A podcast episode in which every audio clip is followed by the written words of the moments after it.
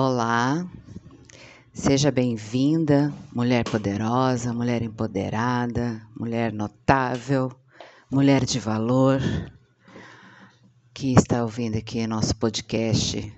Todos os dias eu me comprometi a vir aqui gravar esse podcast para falar com vocês. Bem-vindo homens também que amam suas mulheres, que educam suas filhas que foram criados por mulheres. E hoje a gente vai falar de um assunto que pode parecer né, que está muito em alta, mas é preciso que nós entendamos é, o contexto histórico, nós entendamos a, a ideologia desse conceito. Nós vamos falar sobre empoderamento. E o que significa realmente você se empoderar? Você sabe o que significa? Bom, essa palavra ela se transformou em um mantra de emancipação e de liberdade.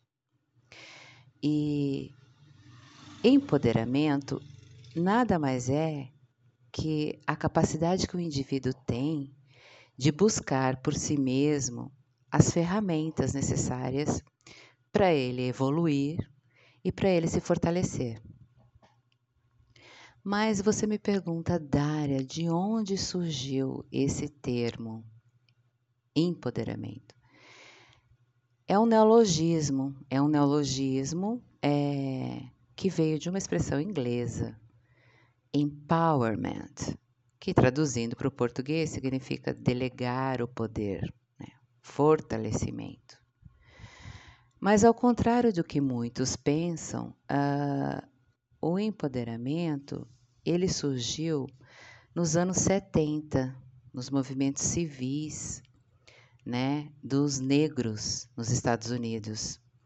É, eles ergueram uma bandeira negra e eu não sei se vocês se lembram, uh, quem assiste filmes de história, que acompanha o movimento negro, é uma bandeira onde há um punho, um punho da cor negra, preta, né? É, erguido e de mãos assim fechadas. Então, e essa bandeira, ela veio como uma forma de declaração, é, de, de, de declaração da autovaloração da raça, né? E a conquista da cidadania plena. Então, é, isso foi começou a ser usado depois pelo movimento das mulheres. É, até 2013, essa expressão não era muito popular.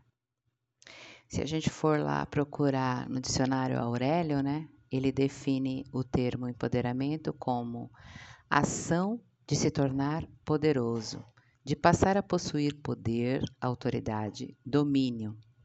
Né? Ah, também ele, ele define, é, estende a, a definição desse conceito com caracterizando esse conceito como uma gíria que significa passar a ter domínio sobre a sua própria vida, ser capaz de tomar decisões sobre o que lhe diz respeito. Então, o empoderamento, nós concluímos aqui que ele só existe devido às classes, existirem classes desfavorecidas. É, ele veio como um clamor, como um, um, um, um grito de socorro, porque a sociedade, obviamente, não trata todos os gêneros de forma igual, as raças de, formas, de forma igualitária, de forma democrática. E estendendo um pouco e exemplificando o assunto é, sobre isso, a gente veio falar sobre as diferenças que muitos confundem entre empoderamento feminino e feminismo. O feminismo, gente, é uma doutrina ideológica, tá? Que preza pela igualdade de gêneros, tanto socialmente, culturalmente como politicamente. E o empoderamento feminino é a consciência dessa mulher de não permitir, não se deixar inferiorizar, de combater o machismo dentro do ambiente em que ela está inserida. Combater esse machismo imposto pela sociedade. Ah, então, são coisas distintas, embora ambas é, nos, nos conduzem a um caminho da igualdade né? e o fortalecimento da, dos, de gênero. Né? Ah, a gente vê, por exemplo, essa desigualdade muito presente, por exemplo, é, no conceito que a sociedade tem de que a mulher é frágil, né? A cultura do estupro, por exemplo, que hoje é as mulheres quando sofrem essa violência, é, elas são elas são penalizadas, as vítimas são penalizadas e os abusadores eles são defendidos. A gente sabe bem, bem disso. Né? A, a, social, a, a sociedade defende os agressores. Então, é, isso é uma coisa a se pensar, a se refletir, porque quando uma mulher ela sofre essa violência, a primeira coisa que ela é indagada na delegacia é sobre a roupa que ela estava usando. Ah, não se pergunta, por exemplo, na delegacia, quando você vai fazer um boletim de ocorrência que o seu celular foi roubado, sobre como era a capinha desse celular, na é verdade? Hoje em dia, quando uma mulher ela anda na rua, ela está é, sob ameaça, ela tem, ela teme pelo corpo dela, dela ser violentada, violada. Enquanto que um homem, quando ele se sente ameaçado andando numa rua escura, ele teme o quê? Pelos pertences dele. Ele teme pelo celular, ele teme pela carteira, ele teme pelas joias, pelo relógio, pelo óculos, pelo boné, pelo tênis, né? Então, isso é uma, um indício grande de que nós, mulheres, somos tratadas como objetos, somos objetificadas. E daí vem todo esse movimento para mudar isso, para mudar esse esse tratamento. Historicamente falando, é, apesar de toda essa essa essa essa essa manifestação, né? A ONU Mulheres ditou princípios de empoderamento para as mulheres para serem aplicados em empresas né, e até em entidades governamentais, as mulheres ainda sofrem um regime de discriminação muito grande. Uh, em 2007, por exemplo, a BBC News ela expôs algumas atividades que as mulheres sauditas elas não poderiam fazer sem o consentimento dos seus maridos ou dos seus tutores masculinos como, por exemplo, abrir uma conta bancária ou viajar. Né? Então, é, estudar é uma conquista gigantesca para algumas mulheres. Ah, em 2009, o Talibã ele proibiu 50 mil garotas de frequentarem qualquer instituição de ensino.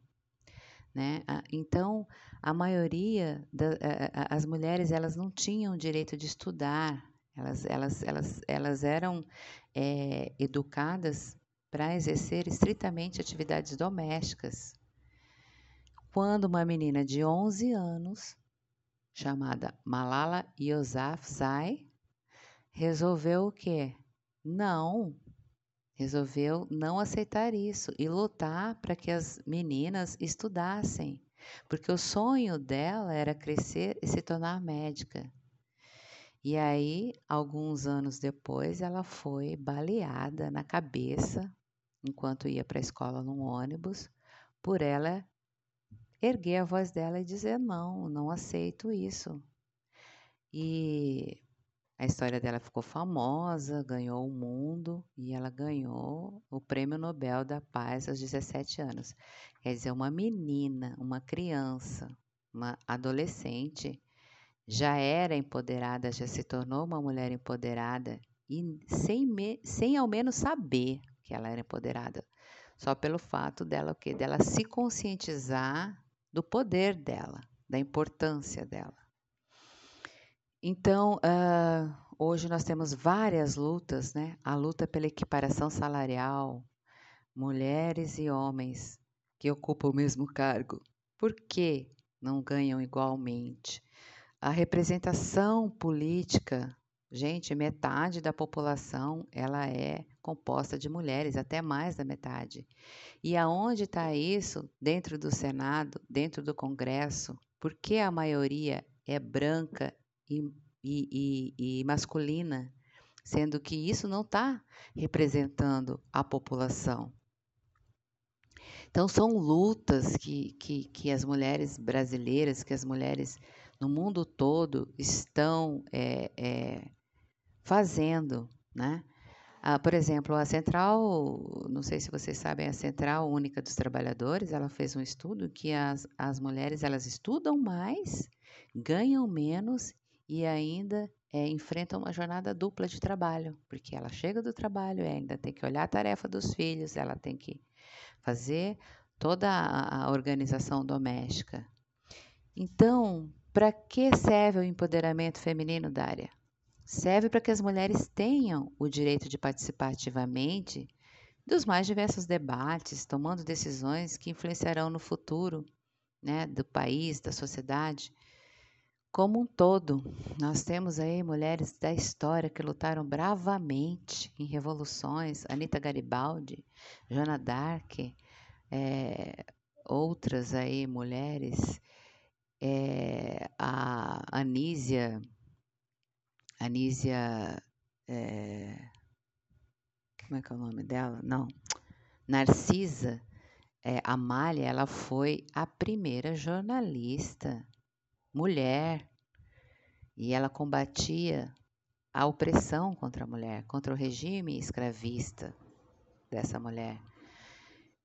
Então, gente, concluindo, o empoderamento, ele é negro, é LGBT, ele é feminino, o empoderamento é para todos. Enquanto existirem desigualdades sociais, políticas e culturais, o empoderamento vai existir. Ah, e você aí que está ouvindo esse podcast, qual que é o teu papel nesse empoderamento? Por que, que você deve buscar isso? Como você vai buscar isso?